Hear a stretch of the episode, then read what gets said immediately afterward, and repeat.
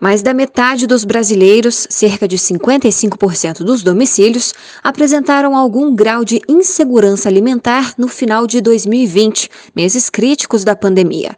O dado da Rede Brasileira de Pesquisa em Soberania e Segurança Alimentar e Nutricional mostra um aumento de 54% da fome em comparação com 2018. Durante a audiência pública da Comissão de Seguridade Social e Família da Câmara dos Deputados, o conselheiro consultivo da rede, Mauro Del Grossi, afirmou que essa situação é gravíssima. Talvez o Haiti, quando teve um terremoto gravíssimo, teve uma situação parecida com essa. É um quadro dramático, quase 117 milhões de pessoas vivendo algum nível de insegurança alimentar, 55% da população. Na última sexta-feira, o Centro de Pesquisas e Práticas em Nutrição e Alimentação Coletiva da Universidade Federal de São Paulo lançou o Atlas das Situações Alimentares.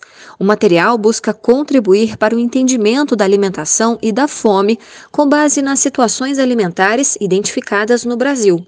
O geógrafo e um dos autores do material, José Raimundo Ribeiro, destacou a desigualdade da despesa média mensal familiar no país. Quantas famílias mais pobres gastam 329 reais por mês com alimentação nos domicílios, ou gastavam em 2017 e 2018, as famílias mais ricas do país gastavam 2.061 reais. É importante notar que as famílias mais pobres comprometem uma parcela do orçamento muito maior, né, 22%, enquanto as famílias mais ricas gastam apenas 7,6% dos seus orçamentos com alimentos. Por meio de representações gráficas e textuais, o objetivo do Atlas é servir de material de apoio para outras pesquisas, conselhos de segurança alimentar, movimentos sociais, partidos políticos ou instituições interessadas em enfrentar problemas relacionados à alimentação. Reportagem Paloma Custódio.